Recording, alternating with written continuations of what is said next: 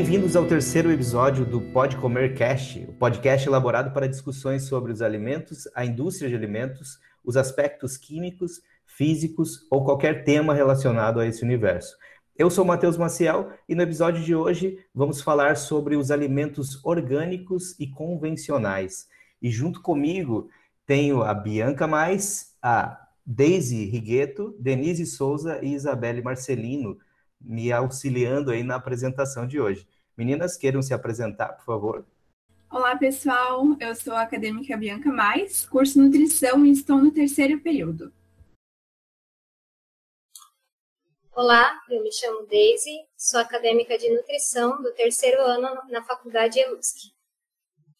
Olá, meu nome é Denise e eu sou acadêmica do curso de nutrição Olá, eu sou Isabela Marcelino, também sou acadêmica do curso de nutrição na terceira fase do IELUSC.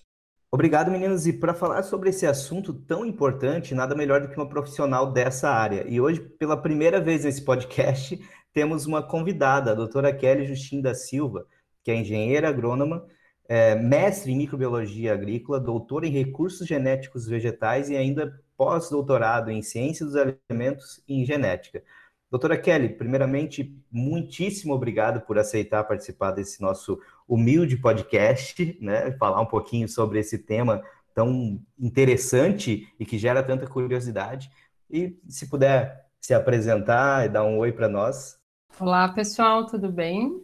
Meu nome é Kelly. Como o professor Matheus já me apresentou, sou agrônoma e tenho aí uma longa, é, uma longa caminhada nesse tema de produção orgânica, convencional. Então, espero é, atender a todas as dúvidas de vocês. Espero que seja um bom bate-papo para todos. Obrigado, Kelly. É uma honra tê-la conosco hoje. O tema do episódio, como eu já disse, são os alimentos orgânicos e convencionais. Então, eu acho que, antes de tudo, cabe esclarecer para quem nos ouve o que são os alimentos orgânicos, o que são os alimentos convencionais, porque eu acho que às vezes as pessoas ouvem esses termos, mas não sabem exatamente qual é a diferença entre eles. Então eu vou pedir para Bianca. Bianca, pode classificá-los para nós, por favor? Claro.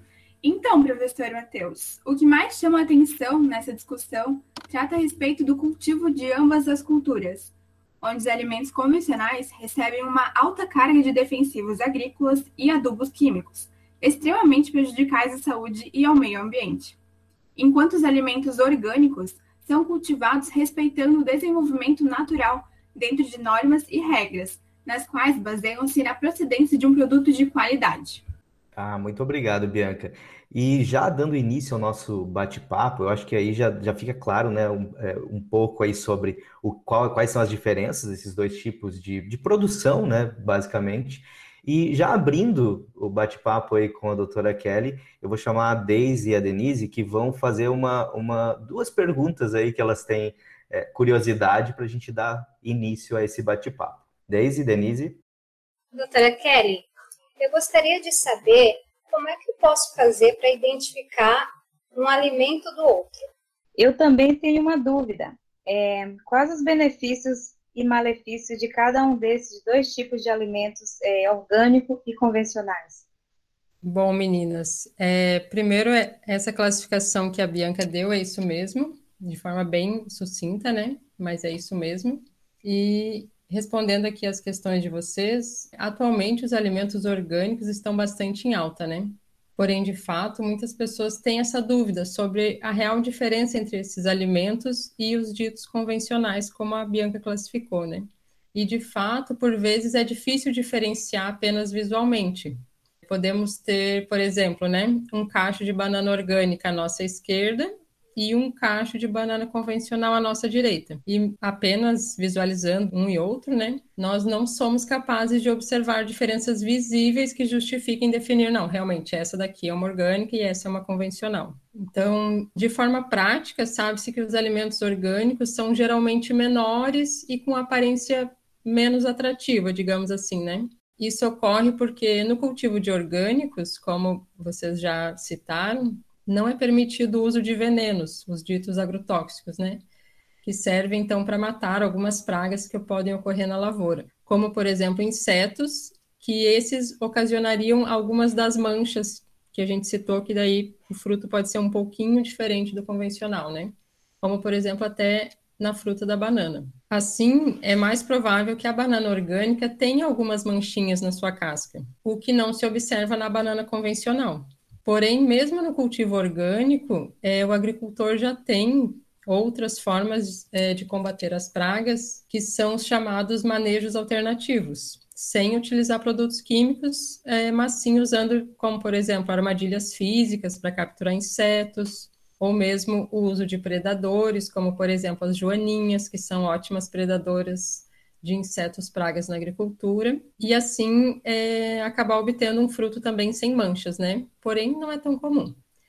E já em relação ao tamanho, a diferença se dá pela proibição do uso de adubos químicos minerais, como por exemplo nitrogênio, fósforo e potássio, os quais são utilizados em grandes quantidades na agricultura convencional e isso sim resulta em frutos maiores e mais pesados. É, ainda usando aquele exemplo da banana, né, que provavelmente o cacho da banana convencional, uh, pegasse um cacho só de cada, né, seria provavelmente bem maior, mais pesado. Então, é, como essas características é, são de difícil visualização e bastante subjetivas, né, existe o selo de origem, que é o que realmente comprova que um alimento é orgânico.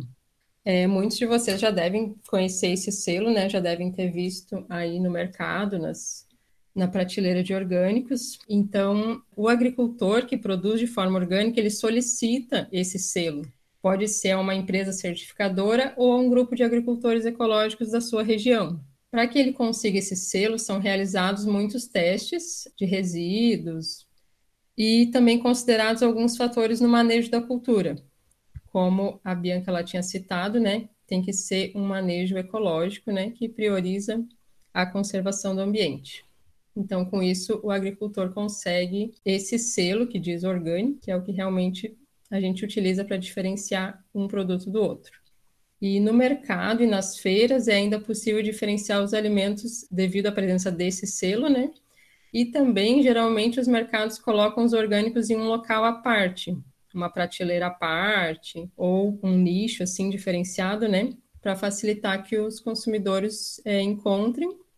E as feirinhas geralmente são é, bem específicas. É, se tem feirinhas só de orgânicos ou só é, de produtos convencionais e as de orgânicos geralmente têm o, o certificado dos junto aos produtores. Então essa questão do selo é mais para diferenciar um alimento do outro, né? Agora, sobre a questão benefícios e malefícios de cada um, né? Sobre os produtos orgânicos, os benefícios, tanto para o agricultor quanto para o consumidor, em relação à saúde, né? Porque se tem um produto mais saudável, que além de conservar o meio ambiente, ele não expõe nem o agricultor e nem o consumidor a produtos químicos tóxicos. Como malefício, né, eu acho que não teria nenhum malefício vindo da produção orgânica. Talvez uma desvantagem seria o valor ainda dos produtos orgânicos, que é um pouquinho mais alto, justamente porque precisa de um manejo mais intenso, então tem mais mão de obra, ainda se tem muita perda, então acaba que ele tem um custo maior mesmo. Talvez seria essa uma desvantagem dos produtos orgânicos. E para o produtor, ele é um pouco mais difícil de produzir mesmo, porque exige mais mão de obra, exige que esteja todo dia cuidando mesmo da, uh, da produção. Ele tem um trabalho bem mais intenso, né? Por enquanto, ao menos, que ainda não tem tanta tecnologia desenvolvida especificamente para essa área de orgânicos. Então, falando dos alimentos convencionais, como benefícios, eu diria que uh, se tem uma grande produção, né? Então se atende a grande parte do mercado com um valor baixo. Então, isso também é, tem que considerar como um benefício, porque a gente quer atender a toda a população. É claro que um dia talvez seja a grande parte da produção seja orgânica, mas ah, atualmente a nossa realidade é que a produção é convencional. Então, é a partir dessa produção que nós temos a maioria dos produtos que compõem a nossa mesa de cada dia, né? Então, como benefício, eu diria isso. Na atualidade, que é possível é, produzir em grande quantidade para todos, não que o orgânico não possa, cada vez mais tem se provado ao contrário. Ele pode sim, mas não é o que a gente vive no momento. Como malefícios do cultivo de alimentos convencionais, aí nós temos também para os dois, tanto para o agricultor, que se expõe muito a esses agrotóxicos, né? É de fato quem realmente mais se expõe, porque ele está lá aplicando uma grande quantidade. A hora que a gente come lá uma maçã, um moranguinho com resíduo, do agrotóxico, é claro que a gente se contamina também, mas é, né, muito menor, não vai gerar uma intoxicação aguda e o agricultor está mais exposto, ele pode sim vir a respirar, inalar, né, uma grande quantidade desses produtos químicos e acabar tendo um caso de intoxicação, como é bastante comum no campo, infelizmente. Então, para o agricultor seria isso, e para os consumidores, a questão de ter esses resíduos, né? Que uh, comendo um pouco todo dia, né? Pode ser que é, cause problemas futuros na sua saúde. E também para o ambiente, porque se aplica muito adubo mineral, muito agrotóxico, tudo isso vai acumulando, que nem tudo é absorvido pela planta quando é aplicado. E aí vai para onde, né? Quando chove, esses produtos escorrem, vai para o lençol freático, acaba chegando nos rios. Então, aquelas nuvens de, de agrotóxicos, quando está sendo aplicado, contamina o ar. O ambiente também é bem desfavorecido nesse caso, até por isso que eu comentei que um dia vai ser tudo produção orgânica, porque estamos caminhando para isso. Não porque é legal, porque é, os produtores são bonzinhos, mas porque é o único caminho. Está sendo tão contaminado o ambiente que logo eles estão passando para o sistema orgânico pensando nessas, nessas vantagens aí que eu comentei. Bom, Kelly, que legal. Cada vez que, que, que eu converso com você, né, e que eu vejo você falando sobre esse tema, eu aprendo uma coisa nova. E uma coisa que eu nunca tinha me ligado, e que, tipo, agora que eu caí na real, é óbvio, né? Mas, sabe, aquelas coisas que a gente não percebe às vezes, hum. era que é, é da questão dos, dos fertilizantes, porque quando a gente fala do, da agricultura convencional, nós pensamos logo no uso de, de agrotóxicos, né, dos defensivos, né, que como a gente, como é chamado também, uhum. é, mas eu nunca tinha pensado na questão dos, dos é, fertilizantes que vão auxiliar justamente nas características de desenvolvimento desse, desse, desses cultivos, como você disse, que vai influenciar no tamanho, na aparência e tudo mais. Uhum. Então, assim, eu nunca tinha prestado atenção nesse detalhe. E daí uma coisa que você comentou, que eu, que eu achei, que eu acho que é legal falar também, é que muitas vezes o, a gente fala orgânico, convencional, mas a produção orgânica ela é tida, tem um outro termo, né? Que é como que é? Produção agroecológica, é isso? Isso. Que é justamente essas questões que você mencionou, né? Que não, não tem a ver somente com, a, com o não uso do agrotóxico, pensando no, no alimento em si, mas sim isso. pensando em todo o impacto ambiental que isso tem, não é? Certo. Então, isso. eu. Pensando no o que vai sobrar para o ambiente, né? Exato. Então, isso é, é legal de, de se, se mencionar, né? Como você, como você falou ali, porque se a gente, às vezes a gente fica muito pensando assim no alimento em si, no prejuízo que nós consumidores vamos ter quando consumimos um alimento com agrotóxicos, mas a gente não pensa que toda essa cadeia produtiva envolve muito mais outros impactos que são além da nossa saúde é, do, pelo consumo do alimento em si, né? como a, as questões uhum. ambientais.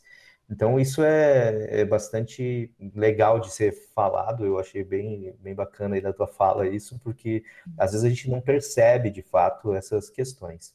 Exato. E, e pode complementar. Eu, eu ia falar que, assim, quando uh, nós pensamos no, no, convencional e no uso de agrotóxicos, né? É, até você, em algum ponto da tua fala, você mencionou venenos, né? Então, assim, os agrotóxicos, eles de fato são produtos tóxicos. Então, aí o nome né, já entrega. Quando você olha numa, em, sei lá, se você olhar o termo veneno, então, aí né, nem, se, nem se fala. Então, a gente não tem nenhuma dúvida de que esses produtos, essas substâncias, em algum nível, elas são prejudiciais para a saúde, elas causam dano para a saúde, porque senão não seriam, não seriam tóxicos, né? Como o próprio nome diz. É, e daí, assim, a, a, questão que você mencionou, que também é outra coisa bastante importante, porque nós tem, temos uma tendência, muitas vezes, de ser, assim, de certa forma, é, egoístas e pensar só na gente, mas quem produz, como você disse, né, os trabalhadores são quem estão diretamente é, expostos às substâncias em si, não ao alimento com a substância, mas à substância diretamente. Ou seja, o risco de intoxicação, de uma intoxicação aguda, crônica, né, ao longo da vida desse produtor, que desde criança muitas vezes está trabalhando no campo, né, em contato com esses agrotóxicos, é, o dano para eles geralmente é muito maior do que para quem consome, certo? Mas é, também recentemente teve, pelo que, que nós soubemos aí, um, um certo relaxamento aí das regras de classificação desses defensivos agrícolas, né? Você poderia falar assim, um pouquinho sobre isso? O que, que mudou? Por que, que aconteceu isso, né? Porque parece que vai na contramão de tudo, né? Certo, é verdade. E só voltando um pouquinho ali o que tu tinha falado sobre todo o impacto que tem no ambiente e não apenas é, no produto em si, né? E às vezes a gente é meio egoísta, né? Pensa só no o que vai trazer para nosso benefício ou não, né? Então, assim como em outras coisas, como roupas, cosméticos, enfim, quando a gente escolhe um produto orgânico ou convencional, a gente também é um pouco responsável por tudo que veio antes dele, né? Tudo que fez ele chegar até ali. Então, quando eu escolho um produto convencional porque ah, é, é mais barato e eu realmente não tenho condições de sustentar a minha família, se eu for comprar tudo orgânico. Essa é, obviamente, é uma situação, né? Mas, é, às vezes, né, as pessoas têm condições, poderiam é, optar pelos orgânicos e escolhem, ah, esse convencional aqui é quase a mesma coisa e, enfim, vou economizar aqui e deu, né? Mas é, nesse momento você aprova toda uma cadeia de, de contaminação do ambiente, de exposição a esse agricultor, tem tudo isso, né? É claro que também é, alguém pode pensar, não, mas o, o agricultor também não é obrigado a produzir convencional, ele pode optar por orgânico, né? Também não é tão simples ele fazer essa mudança, essa opção, né? São muitos fatores aí envolvidos. Mas aí, né, não vou me estender muito. Vamos então a essa questão é, justamente do, sobre a classificação dos defensivos. Então, mesmo com todos esses problemas que a gente citou, tudo isso já, já, se, já se tinha mesmo com quando a classificação era bem rigorosa. E em 2019, é, justamente foi feita uma reclassificação dos agrotóxicos. Como que funcionou, né? É, grande parte dos agrotóxicos que antes eram classificados como tóxicos ou altamente tóxicos, eles passaram para pouco tóxico ou improvável de causar dano agudo, o que é bem grave, né? Antes eles eram tarja vermelha e agora passaram a ser tarja azul. E como que isso aconteceu, né? Como foi feita essa reclassificação? É o mesmo produto? Como que antes ele era altamente tóxico e agora ele é improvável de causar danos? Provavelmente fizeram vários estudos toxicológicos, né, Kelly? Bem provável. Imensos estudos incansáveis. Ah, é. ah, não, infelizmente Triste. não fizeram nenhum estudo.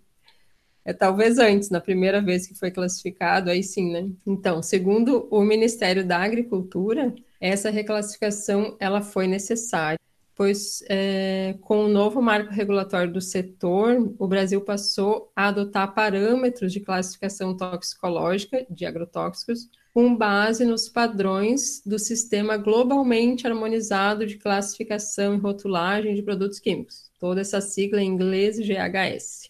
É, com isso, o Brasil passou a ter regras harmonizadas com a de países da União Europeia e da Ásia, entre outros, né? Para que isso? Para fortalecer a comercialização é, de produtos, de alimentos, né, entre esses países. Até aí, tudo bem, né? Até parece que, que foi uma coisa legal.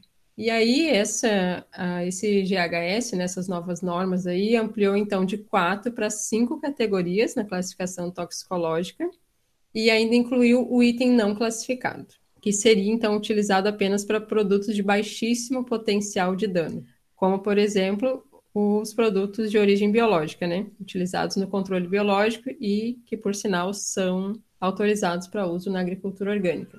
Até aí, tudo ok.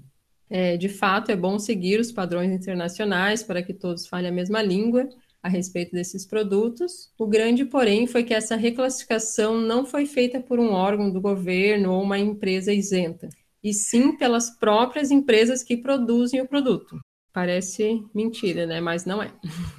Pois é, não, e, e assim, uma coisa que me chamou a atenção nessa, na, na, na tua fala é que isso aconteceu com base, então, num, numa legislação que outros países já seguiam, né? Você menciona ali a União Europeia, a Ásia, é, é, é, então vários países seguiam isso. Só que é, eu sempre tenho a impressão, principalmente quando fala de, de questões toxicológicas, que o Brasil sempre ele está um passo atrás e sempre tendo limites superiores ao que muitos países adotam. E, e nesse caso, então, é, a princípio, me corrija se eu, se eu estiver errado, mas a princípio, então, a nossa legislação ela era mais rigorosa. E daí agora ficou mais leve, né? É, é estranho isso, né? E é, é, estranho isso ser uma, algo que era adotado internacionalmente também, né? É, não. Não é que esse novo padrão, não é que ele, que ele é mais brando do que o que tinha aqui, na verdade. Se tivesse sido feito como deveria, seria ótimo. A questão é que a Anvisa elaborou um formulário e passou esse formulário para as empresas. Ah, entendi. Entendi. Para que a empresa preencha. Ah, o seu produto é tóxico? Não. O seu produto pode causar dano agudo? Não.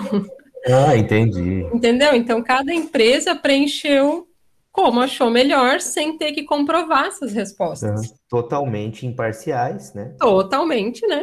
Tanto que a gente viu ali mudanças absurdas, né? Então, não teve rigor científico para essas respostas e, e, e, a Anvisa também não foi atrás é, de confirmar isso, de nem de fazer, podia ter feito amostragens aleatórias, né, para confirmar se as empresas, é, né, responderam de forma correta, mas não foi feito nada, simplesmente foi elaborado esse formulário e aí parece até que como como tu comentou antes, né, que então a legislação europeia é mais branda que a nossa?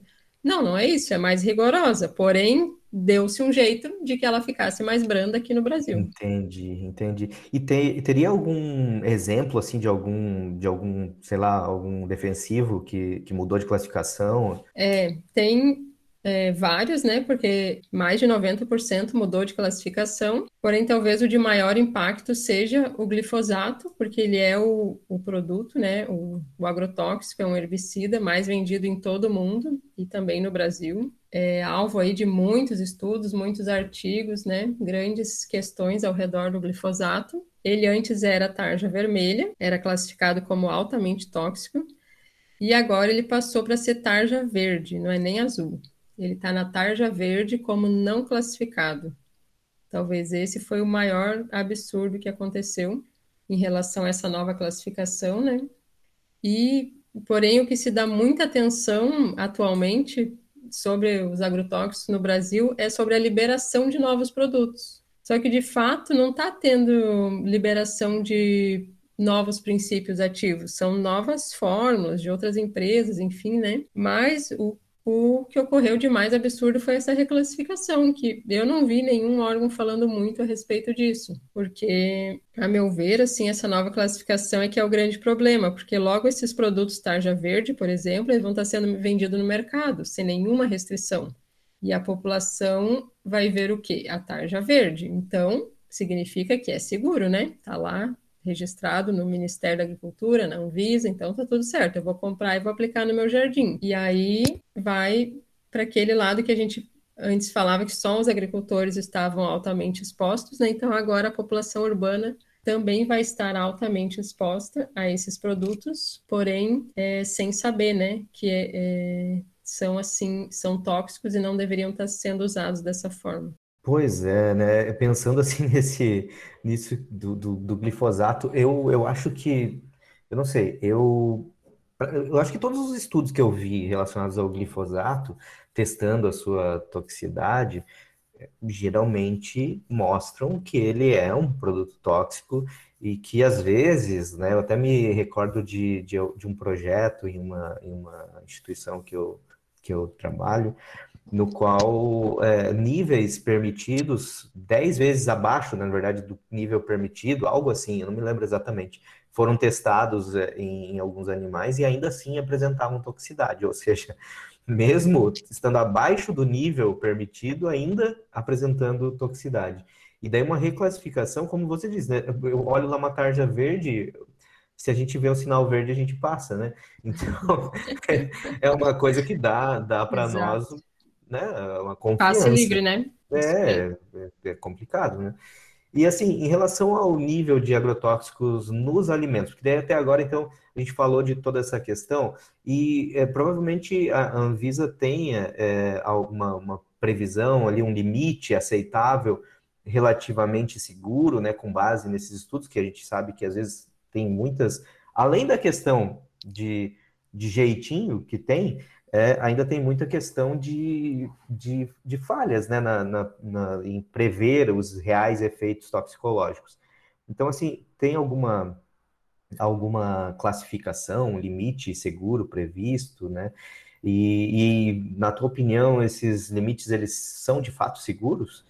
Eu acho que a Bianca também gostaria de, de, de complementar alguma coisa, Bianca. Sim, é, aproveitando a deixa, doutora Kelly, Existe alguma lista de quais os alimentos com maior concentração de agrotóxicos e que devem ser evitados?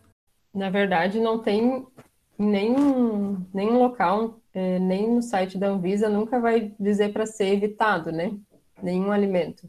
É, a gente que, que estuda essa área, sim, tem alguns que a gente não recomenda, né? Por causa do alto nível de contaminação. Mas essa lista Existe essa lista no site da Anvisa com todos os estudos de limites adequados ou inadequados, né? Tem isso no site da Anvisa, mas não que devem ser evitados, né? A gente classifica dessa forma, mas a Anvisa não, não vê assim, né? E ali sobre os limites, é, para cada tipo de, de agrotóxico existe sim um limite permitido, o que também varia com o tipo de alimento. E sim, esses limites são maiores do que, por exemplo, alguns seguidos na União Europeia. Eu vou citar para vocês o exemplo do inseticida Malation. Ele é altamente tóxico. Assim, 90% dos inseticidas, eles agem sobre o sistema neurológico dos insetos. Porém, as vias é, metabólicas nas quais eles atuam são vias muito semelhantes às nossas, seres humanos. Então, por isso é que grande parte dos casos de intoxicação estão relacionados aos inseticidas. Então, sempre que é um agrotóxico inseticida, a gente toma muito mais cuidado, tem muito mais atenção. E aí, por isso que eu trouxe esse exemplo aqui para vocês, que era para ser um caso de muito, muito mais cuidado, né? E aí eu mostro para vocês que na União Europeia o limite desse malation, por exemplo, ele é de 0,5 miligramas por quilo em alface e no Brasil, esse mesmo produto, o limite é 8 miligramas por quilo, 16 vezes maior. E na folha de alface, que a gente come diretamente, né? Porque comparando lá a banana, por exemplo, você aplica, eh, os agricultores, né, aplicam muitos produtos e tal na folha da bananeira. Nem tudo vai para a fruta da banana. E a gente não vai comer a folha da bananeira, né? A gente come a banana. Claro que vai também, mas vai muito menos. Mas pensa na alface. O agrotóxico é aplicado diretamente na folha e o que a gente come é a folha. Então, era para ser um cuidado muito maior e aí, sem nenhuma justificativa, o limite no Brasil é 16 vezes maior e mesmo assim, às vezes a Anvisa encontra amostras de alface, ceasas aí, Brasil afora, quando faz as, é, as fiscalizações, né, ainda acima desse limite. Ainda são é, extrapolados, por incrível que pareça. Então, como eu já comentei pra, com vocês, né, a Anvisa é o órgão do governo que faz essa fiscalização. Porém, é, como em qualquer setor, é claro que não é possível fiscalizar todos os produtos, né? É, por isso são feitas amostragens aleatórias para garantir que as regras estão sendo cumpridas. Porém, mesmo assim, a gente sabe que tem muitos locais onde nunca foi feita uma amostragem, e aí os agricultores vão pegando confiança, né, e às vezes não cumprem as normas seguidas. É, alguns é, dados dessa fiscalização, por exemplo, quando a Bianca perguntou sobre a lista, né? Daí tem lá é, um dado aqui de 2020 de uma lista de produtos que foram inadequados, né? É, se não me engano, foi uma amostragem na Ciasa de São Paulo. A Anvisa verificou que 91% das amostras de pimentão estavam inadequadas. Então, isso é um absurdo também, né? É, não poderia ser tanto assim, ainda mais em São Paulo, um lugar onde se faz muita amostragem, né? Mas é que sai muito produto, então esse, por exemplo, esses, esses que estavam fora dos limites, né, a Anvisa é, não vai permitir a comercialização. Então, o feirante vai ter esse, esse prejuízo, né? Mas ele vende tanto, além daquilo ali, que eu acho que isso não inibe eles, né? Porque eles poderiam aí ir até o agricultor e exigir do agricultor, né? Tentar repassar o prejuízo, mas eu acho que isso de fato não ocorre. E nessa mesma amostragem, a Anvisa verificou que para as amostras de moranguinho, 63% dessas amostras estavam também inadequadas. E quando eu digo inadequadas, é ou esse limite, como a gente comentou ali do, do, inseticida, né, daí de outros produtos específicos que são usados ou no morango ou no pimentão, né, estão acima do limite, ou o que acontece muito também é utilizar um é, um agrotóxico, né, um inseticida que nem é classificado para aquela cultura. Não está lá classificado, não pode usar para o moranguinho e, tá, e foi encontrado no moranguinho. Então, ela também acaba sendo é, classificada como inadequada, né? E todos esses dados, né, espero que vocês percebam quanto são alarmantes, porque a gente sabe que essa é a realidade da maioria das feiras convencionais no país, né? E como muitas não são fiscalizadas, isso significa que nós estamos consumindo muito mais agrotóxico do que se julga né, seguro à saúde. Pois é, Kelly, é bem, bem alarmante, porque isso que você, você mencionou duas coisas que me chamaram a atenção. Uma delas é o fato de 91%, pensando no quanto é fiscalizado, isso praticamente é tudo, né? Porque, porque 91% é um número muito grande de amostras fora do, do, do que é permitido.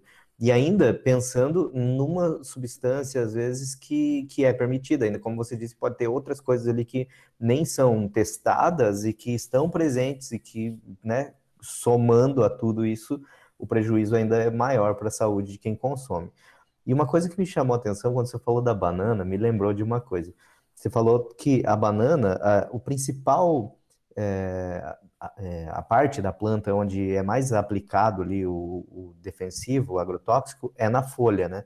E, e, hoje nós temos muito a questão da, do, das punks, né, que são as plantas alimentícias, alimentícias não convencionais. Isso, não convencionais. E se eu não me engano, é, em alguns, eu não, eu não tenho certeza se a folha da bananeira é, mas eu acho que é, né? Folha, aquele cora coração da banana coração também. Coração né? é, a folha não. A folha eu não sei, né? É. Mas a folha é usada em vários, em vários pratos. Para né, preparos, também. né? Para preparos, às vezes Sim. ela envolvendo um determinado. Né? Ah, esse eu não usaria de jeito nenhum. Pois é, né? E é uma coisa que, que quem usa, ah, não, eu estou usando a... nem, nem não, não, se, se dá conta disso às vezes. Né? Não, né? a folha da banana, meu Deus, é um chá de agrotóxico. Meu Deus, olha só, não, isso não é dá para usar mesmo.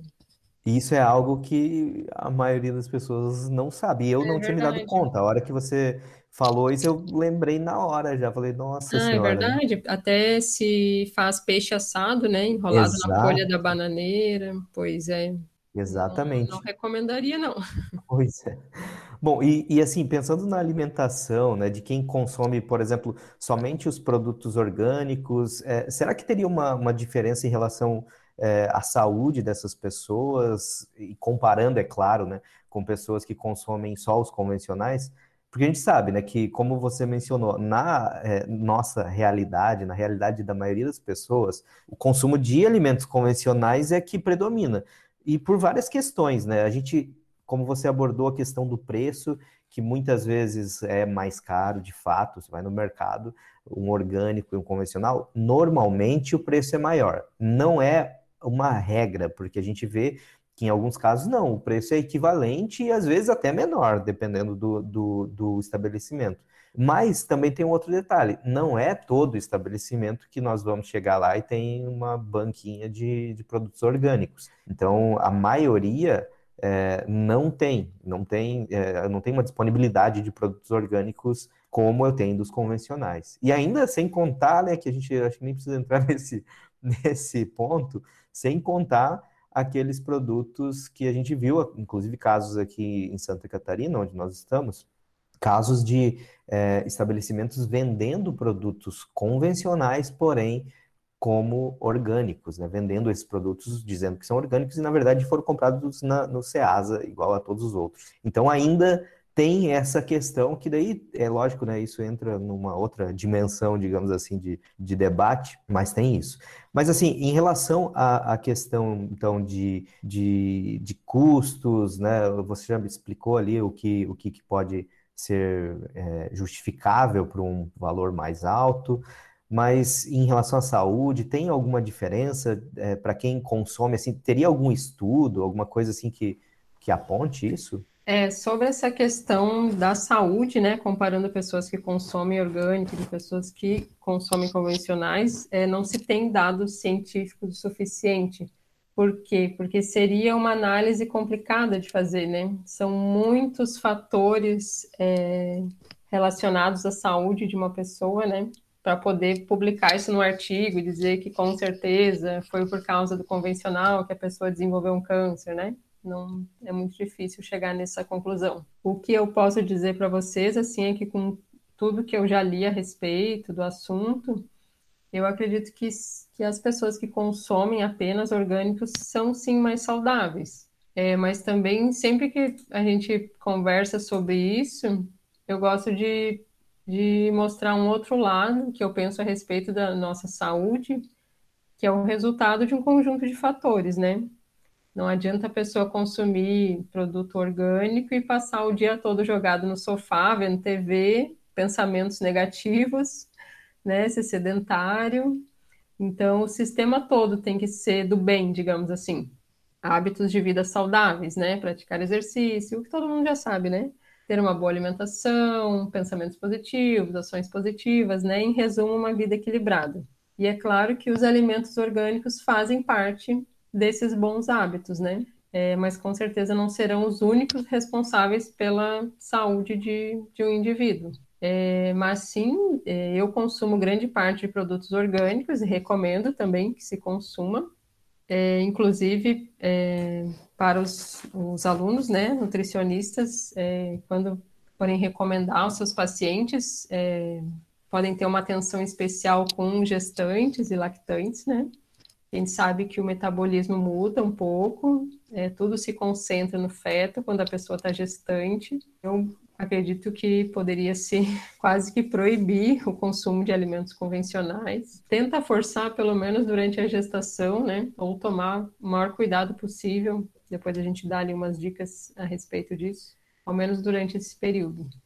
E se a pessoa é, não tem condições de comprar todos os produtos orgânicos, o que seria o ideal, né? A gente, eu recomendo que compre pelo menos os mais problemáticos, né? Como, por exemplo, que a gente citou anteriormente, né? O pimentão, moranguinho, é, pepino, alface, beterraba, couve, mamão, entre outros, né? E se nem esses é, for possível, então que ela tenha uma horta em casa, porque é, hoje em dia, até mesmo em varanda de apartamento, é possível plantar muitos alimentos é, você pode fazer um, um, curso intensivo no YouTube e encontra todas as dicas. Não é necessário fazer o curso de agronomia para aprender a ter a sua própria hortinha. E ainda, se isso não for possível, porque quem quer faz e quem não quer dá uma desculpa, né? Então, se a pessoa continua dando desculpa, então temos também as hortas comunitárias urbanas, que estão cada vez mais comuns e presentes em todos os bairros é, do mundo todo, né? Era uh, algo que parecia que só ia dar certo na Alemanha, que nunca ia chegar no Brasil. Chegou, já tem tempo, funciona muito bem em muitos locais. Aqui em Joinville mesmo, a grande parte dos bairros tem as suas hortas urbanas.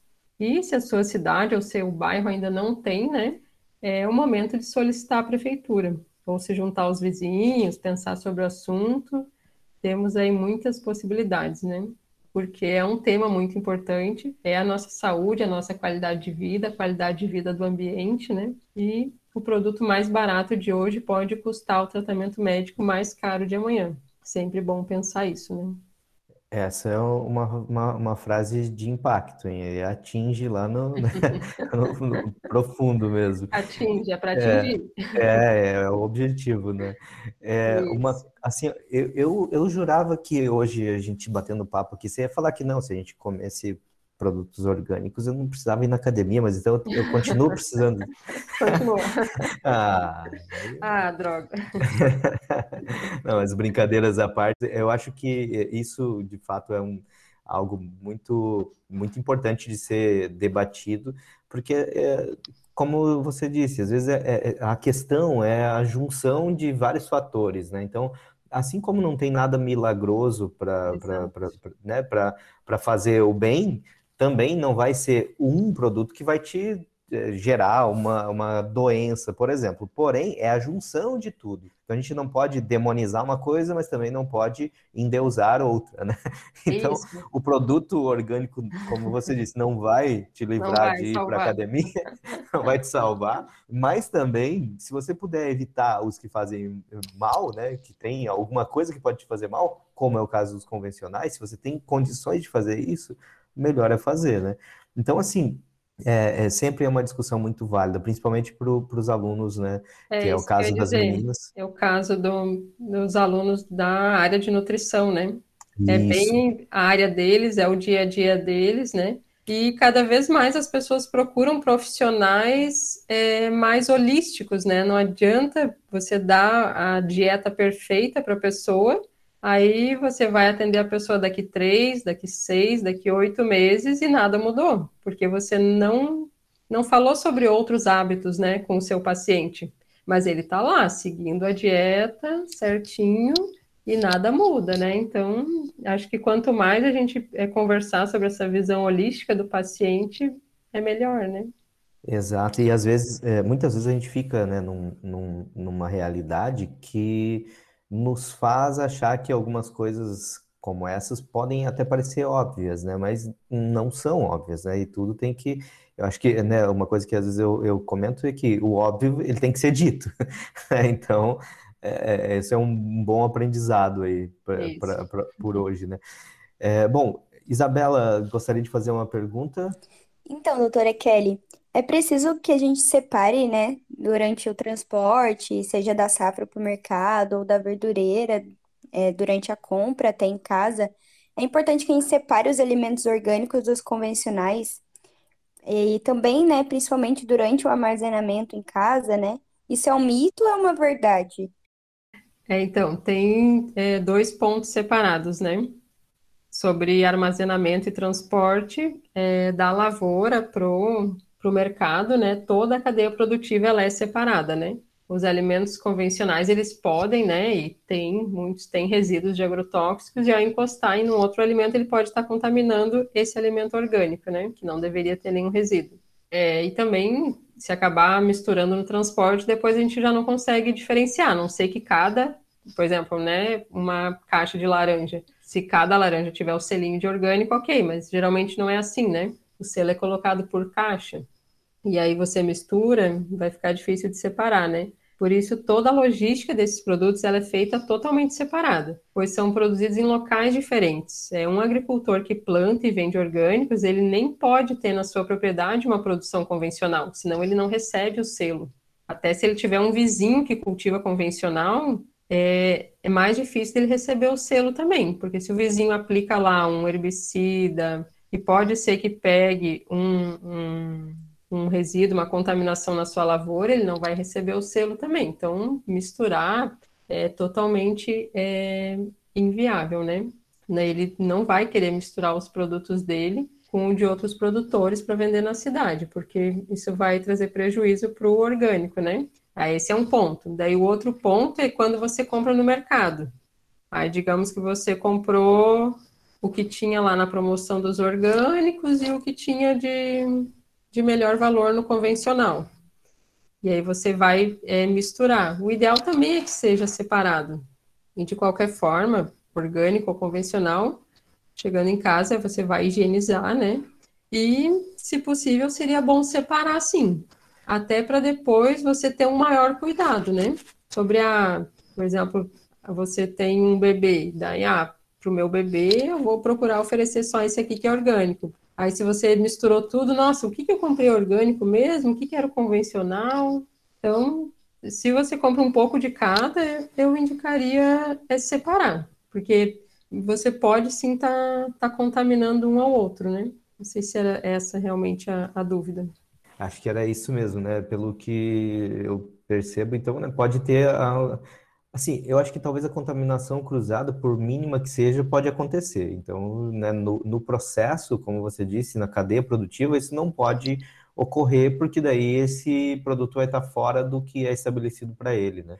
Em casa, talvez essa transferência de um para o outro, num contato ali, seja mínima e até talvez insignificante, mas só que tem o detalhe, se eu estou comprando dois produtos que eu estou comprando justamente por uma diferença e eu vou misturar eles, não faz sentido, né?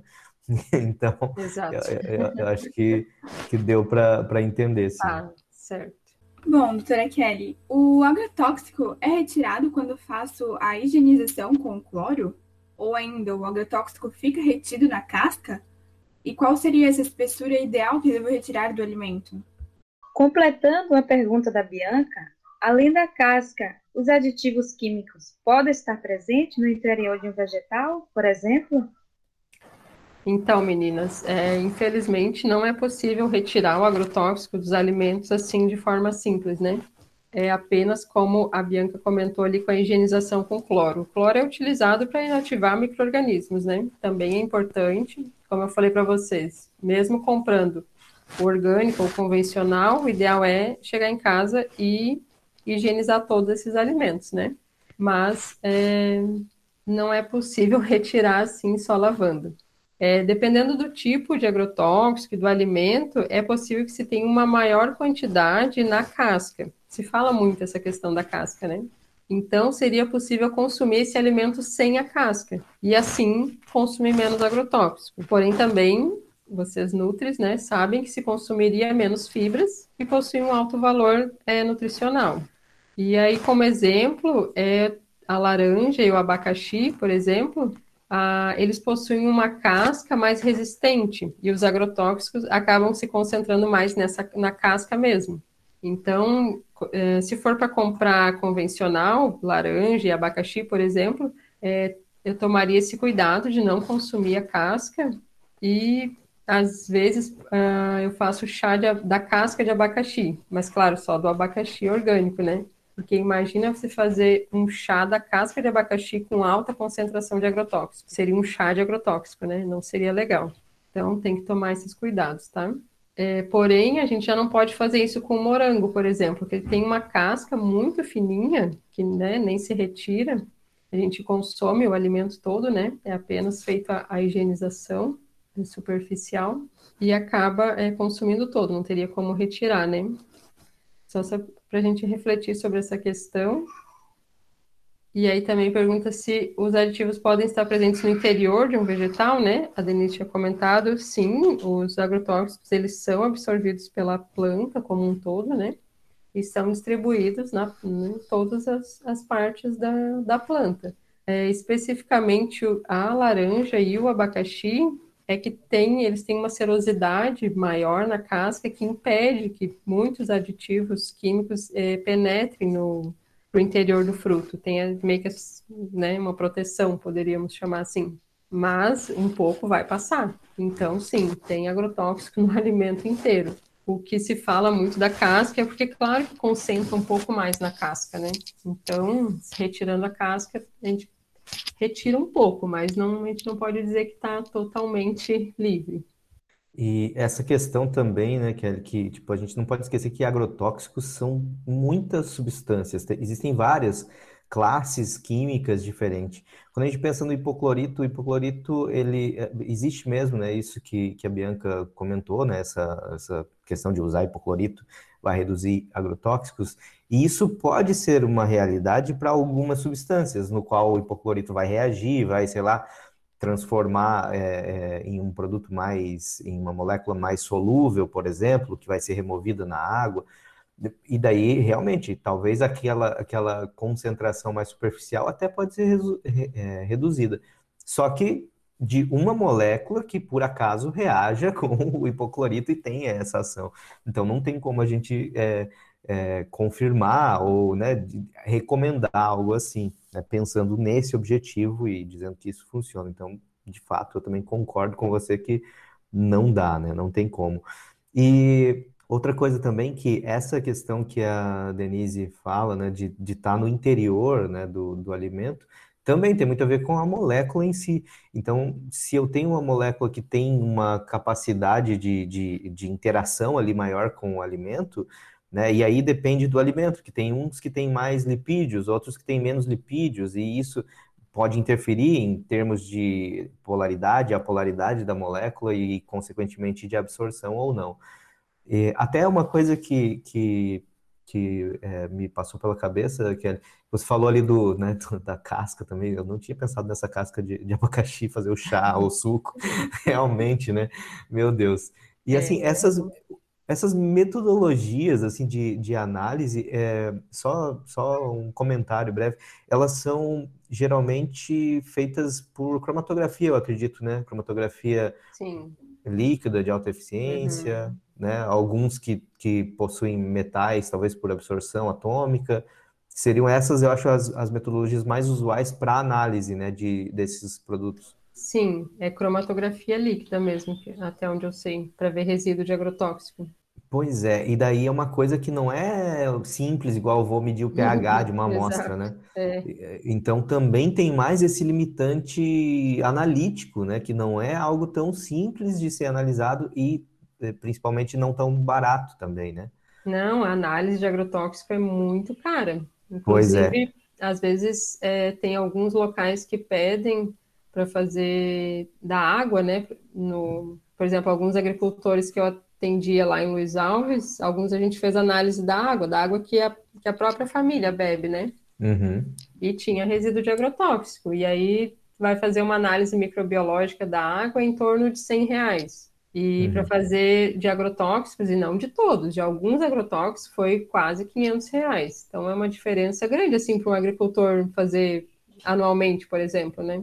Sim, é complicado. E para um monitoramento, então, para fazer, para saber se de fato ele não tem nenhum resíduo, imagina, É, fazer isso periodicamente é né? complicado. Não tem como, né? Então, doutora Kelly, é, como a gente falou ali, né, que os alimentos orgânicos A gente não precisa necessariamente remover a casca, enquanto os convencionais a gente geralmente precisa, né, para não estar consumindo tanto agrotóxico assim. Então, por causa disso, a gente pode dizer que os orgânicos são mais nutritivos em relação a esses convencionais? É, não, não se pode dizer isso, tá? Porque tem já alguns estudos comparando assim a composição é, do alimento e não tem é, diferença significativa. Às vezes, ah, tem um pouquinho mais de tal vitamina, um pouquinho mais de tal mineral, sabe? Mas não é uma diferença é, grande, assim, o suficiente, digamos, é, estatisticamente, né, significativa para ter essa separação. O que vai é, definir isso são outros fatores, né? A variedade utilizada, o ambiente, enfim, mas não sobre a, a forma de, de manejo. Até porque, como você disse, né, depende muito de vários outros fatores, né? Então, eu acho que, é, a não ser que, sei lá, que o, a substância do agrotóxico ali degradasse algum nutriente, né? mas, de fato, estatisticamente, é, acredito que, que não também. Uhum. E, é, Isabela, você tinha comentado alguma coisa sobre as frutas desidratadas, o que que era mesmo? É, as frutas desidratadas, que são encontradas, né, geralmente nas casas de especiarias, elas apresentam uma concentração maior de nutrientes ou elas perdem a, contra- a concentração de agrotóxicos durante o processo de desidratação? Não, o processo de desidratação realmente ele só vai é, diminuir a quantidade de água, né, do, dos alimentos e concentra, né, aumenta a concentração de nutrientes. E também pode que aumenta a concentração de agrotóxicos, né? ele ia estar um pouquinho mais diluído e ali na, no desidratado ele vai estar mais concentrado. É, como o professor Matheus comentou, é, cada molécula deve ser avaliada é, à parte, né?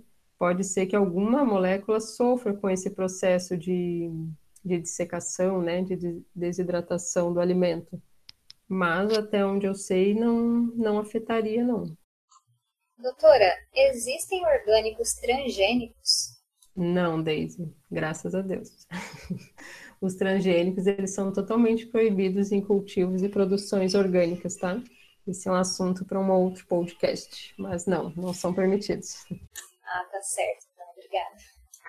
Só, só rapidamente para quem nos ouve, que é bem breve, é, o que o que são os transgênicos assim, só para esclarecer, porque é outra, como tu disse, é outro assunto, né? Isso, é outro assunto, mas assim, de forma bem sucinta, é, por exemplo, o milho transgênico, né? Ele possui no seu genoma é, genes é, de uma bactéria, por exemplo. Então, é quando você pega o gene de uma, é, uma espécie e insere em outra, tipo de uma planta, num animal, de uma bactéria, numa planta é, essa troca, isso seria um, um transgênico, né? Então, ali o, o, milho, a soja, né, os mais comuns transgênicos que a gente tem no nosso dia a dia, eles possuem no seu genoma um gene, algum ou alguns genes, né, é, que naturalmente eles não possuíam, foram inseridos em laboratório, né, de forma in vitro, né, é, para produzir uma característica específica.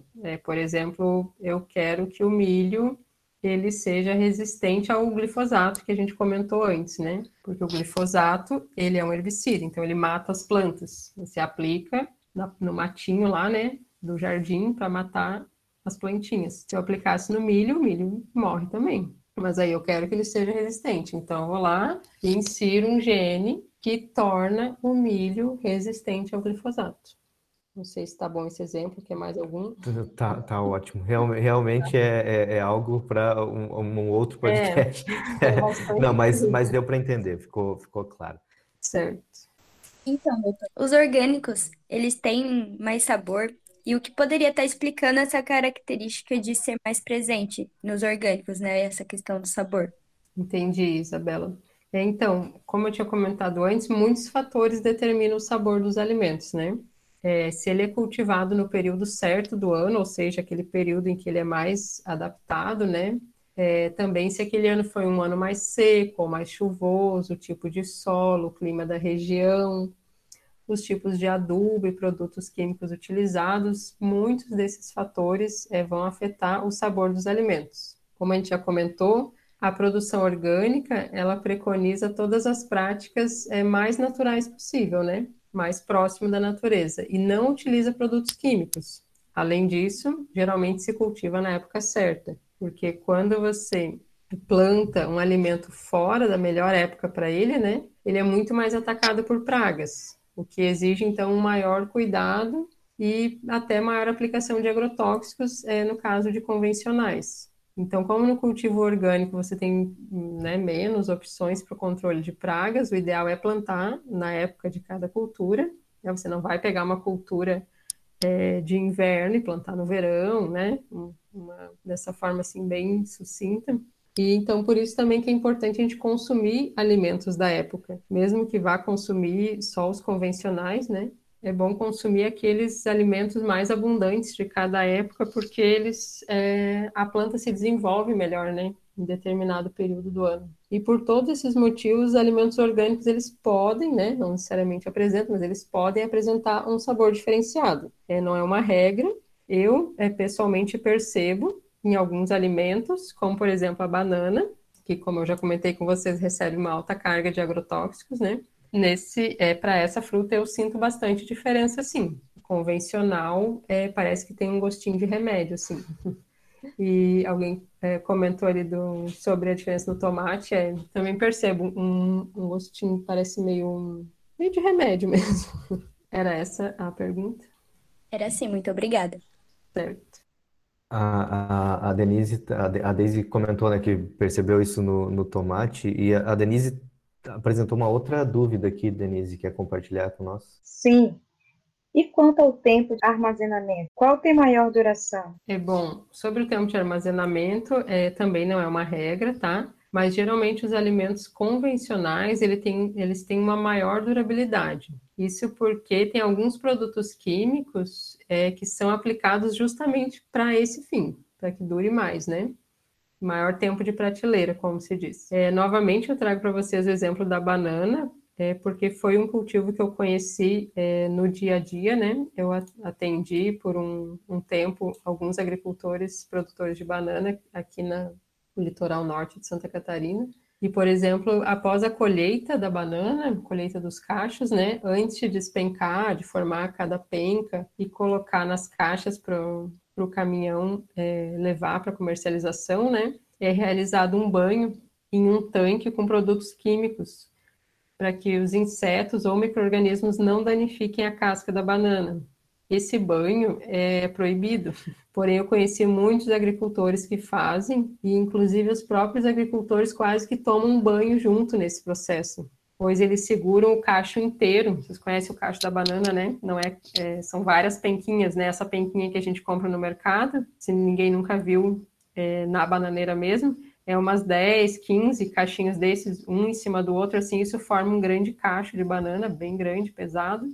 E aí o agricultor segura é, pelas pontas desse cacho e mergulha nesse tanque. E assim, quase que o braço inteiro dele também recebe esse banho, às vezes pega no queixo, assim, molha todo ele. E aí a diferença, né, é que cada cacho de banana é banhado só uma vez, enquanto que o agricultor ele toma esse banho o dia todo enquanto está realizando essa atividade, né? Essa é um, uma das é, dos produtos utilizados, então, para esse fim de maior duração de, de prateleira. Então, tem aquela questão de que ah, a banana recebe maior, maior quantidade de agrotóxico na folha, porém lá, um pouco antes de comercializá-la, recebe um bom banho de agrotóxico.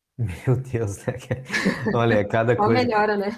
Só melhora. Eu, eu me lembrei que eu já ouvi relatos de, de, eh, de quem trabalhou assim na, na, no campo e tal, de que quando era criança, né? Porque a família inteira trabalhava na roça, Sim. sinalizava os locais onde o avião que passava veneno tinha que passar. Ou seja, ele ficava lá embaixo sinalizando, de bermudinha e chinelo de dedo, é, é pro, pro avião. Olha, aqui tem que passar. O avião passava despejando veneno e, logicamente, né, ele tinha contato. Nossa. Né? Então, imagina a situação, porque as pessoas às vezes não têm noção do risco, né? Então, complicado. É Kelly, a, a, gente, a gente já falou bastante coisa, várias coisas, né, vários mitos e várias. Só que as meninas selecionaram ainda umas perguntinhas aqui, é, mais ou menos uns mitos e verdades, então pode até ser respostas mais sucintas, caso já tenha falado dela, mas fique à vontade. Tá? Então, Denise, pode começar aqui.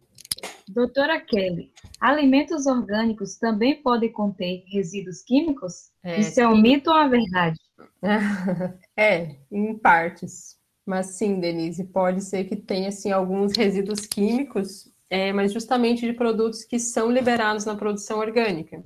É que tem, se tem às vezes esse conceito, né, de que o químico é totalmente proibido, né, mas não é. Tem algumas coisas que pode utilizar que são é, produtos comprovadamente inócuos à saúde humana e ao ambiente também, né? Como é o exemplo do calcário, que ele é aplicado no solo. O calcário é um pozinho branco, fininho assim, que é utilizado para corrigir o pH do solo. É, é, dificilmente terá resíduo desse produto nos alimentos, mas pode ser que em algum outro momento é, pode ocorrer, né?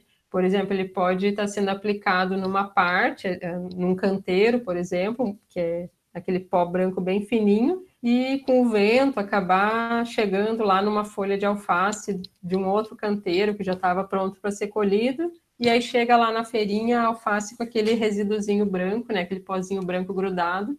Ele é calcário, é um, é um produto mineral, né? Então dá para dizer que é um resíduo químico, porém é inócuo à saúde, que também na, no momento de lavagem ele vai é, solubilizar na água e vai ser retirado da, da folha de alface, né, que a gente utilizou, por exemplo. Doutora Kelly, os alimentos convencionais, comparados com os orgânicos, possuem menos nutrientes? Mito ou verdade? É, bom, Bianca, conforme a gente já comentou, né, os trabalhos que têm esse tipo de avaliação, eles não encontraram resultados é, estatisticamente significativos é, que possam comprovar que o alimento orgânico tem mais nutrientes que o convencional. Então, é um mito. Bom, doutora Kelly, essa é uma dúvida minha bem pessoal. Eu queria saber se é possível haver uma intoxicação ao consumir alimentos convencionais. Não, Daisy, pode ficar tranquila, tá? Porque é necessário uma grande quantidade de agrotóxico para que ocorra uma intoxicação aguda. Isso ocorre geralmente com o agricultor, que lida com altas quantidades de caldas desses produtos. É, no alimento pode conter apenas resíduos, que, claro, a gente sabe que vão fazer mal à saúde ao longo do tempo, né? Quando consumidos em excesso, enfim, mas intoxicação aguda não.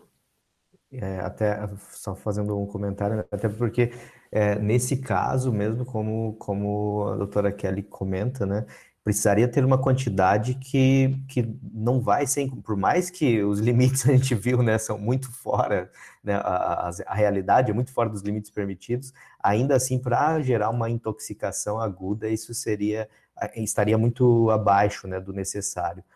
Porém, claro, né, a somatória, né, a gente pensa em um alimento, agora, vários alimentos com um pouquinho de resíduo, talvez ainda assim isso não te gere um, um, uma intoxicação aguda, Porém, como já a gente falou aí ao longo do, do, do episódio, pode sim vir a desenvolver um problema de saúde crônico, né, mas é, a longo prazo.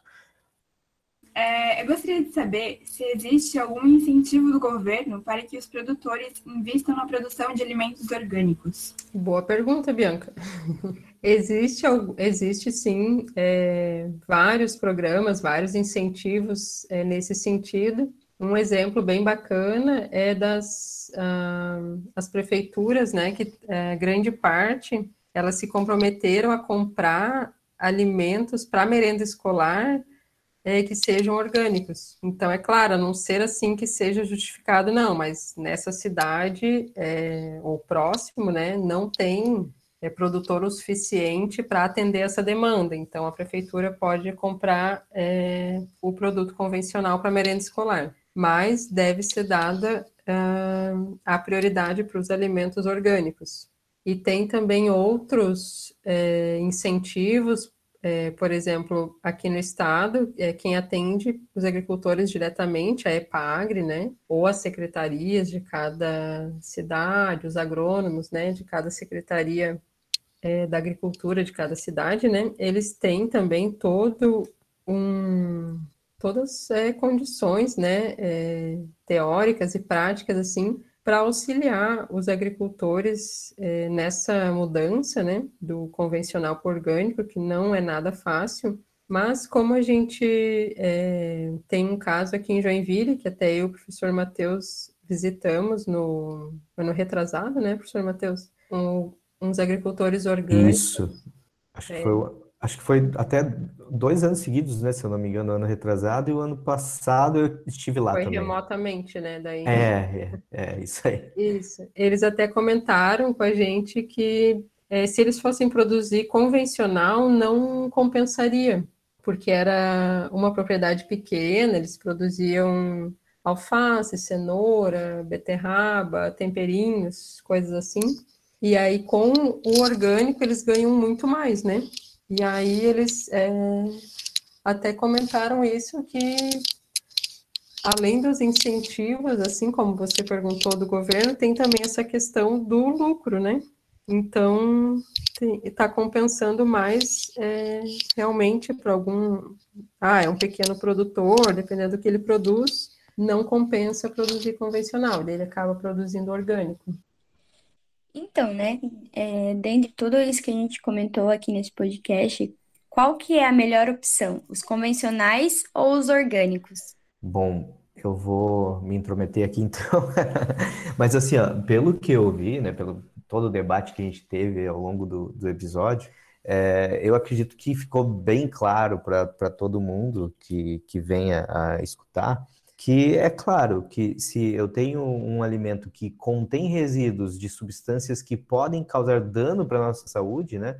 É óbvio que esses são a opção menos é, saudável, digamos assim. Então, a nossa preferência, ao meu ver, e eu acredito que a de vocês também, seria para os orgânicos, por serem uma escolha mais segura, mais saudável, e também sempre lembrando que não é só pensando na alimentação em si, mas tudo o que envolve a alimentação, toda a questão da produção, do meio ambiente, do trabalhador envolvido com isso. Então, essa é, é, a, é, é o meu ponto de vista, né? Então eu deixo aberto para que cada um aí possa dar a sua opinião, se desejar. Meninas, se quiserem falar alguma coisa antes da gente finalizar. Então, eu achei muito interessante, né, quando a doutora Kelly disse que quando a gente compra um alimento convencional, a gente está apoiando mesmo que indiretamente a poluição, os efeitos tóxicos no nosso corpo, no ambiente, isso é real, né? Precisamos ter essa consciência do que, do que estamos comprando, não apenas em nível nutricional, mas também os efeitos gerados a longo prazo por conta dessa produção que está sendo aplicada no alimento, né? Muitos podem até estar tá pensando agora, enquanto ouve a gente, que, ah, mas eu sou, sou uma pessoa só, não vou mudar nada, né? A situação que a gente está. Mas isso não é verdade, né? A gente sempre tem os familiares, os amigos que, quando a gente é, muda, né? Algo na, na gente, alguma coisa na alimentação, a gente consegue influenciar as pessoas ao nosso redor, a gente consegue influenciar nossa família, nossos amigos, que vai influenciar os amigos deles, a família deles também e assim por diante. Então eu acho que desse podcast, né, agregou muita coisa de conhecimento assim para a gente entender realmente a seriedade desse assunto, né? Que não é apenas algo, ah, quero comer melhor, mas algo que engloba algo muito maior do que apenas a alimentação, né? Excelente, Isa. É, esse, é, essa tua fala é muito importante, porque é bem isso, né? Tem que partir de nós, né? Se não partir de nós, não adianta a gente querer que as coisas mudem e não fazer a nossa parte, né? Kelly, deseja dar um recado final aí no nosso, no nosso bate-papo? Bom, professor Matheus, muito obrigada pelo convite, né? Achei muito interessante isso que a Isabela comentou. É isso mesmo, a gente vai influenciando é, um e outro, né? Amigos, familiares, é isso mesmo. Inclusive, sempre que o professor Matheus é, me convida para participar com as turmas de nutrição, eu acho muito interessante, porque eu sou formada em agronomia. Então, é, uma agrônoma está onde? Ah, está no campo, está é, tá na pesquisa, enfim, né? Mas não está diretamente lá com a população, como é o caso dos nutricionistas. Vocês vão influenciar muitos pacientes ao longo da, da vida profissional de vocês. Imagina quantos, quantos todo mês, todo ano, né? Isso é muita gente. Então é muito legal vocês terem esse esclarecimento e para mim é muito gratificante isso, porque é que eu estou passando recado para 15, 20 alunos, mas isso vai se multiplicar, como a Isabela falou, né? Não só nessa questão de amigos e familiares, mas os, os pacientes que vocês vão ter ao longo da vida profissional. E esse é um assunto é, bem amplo, bem complexo, e eu fico também à disposição para, é, se vocês tiverem qualquer dúvida ao longo aí do, da, sua, da, da carreira, quiserem conversar, fico à disposição. E agradeço mais uma vez o convite, foi um prazer. Eu que agradeço, né? Nós que agradecemos, Kelly, pela sua disponibilidade. É sempre muito bom. Você sempre traz coisas, como eu disse, né? Toda vez, por mais que a gente fale disso várias vezes, né?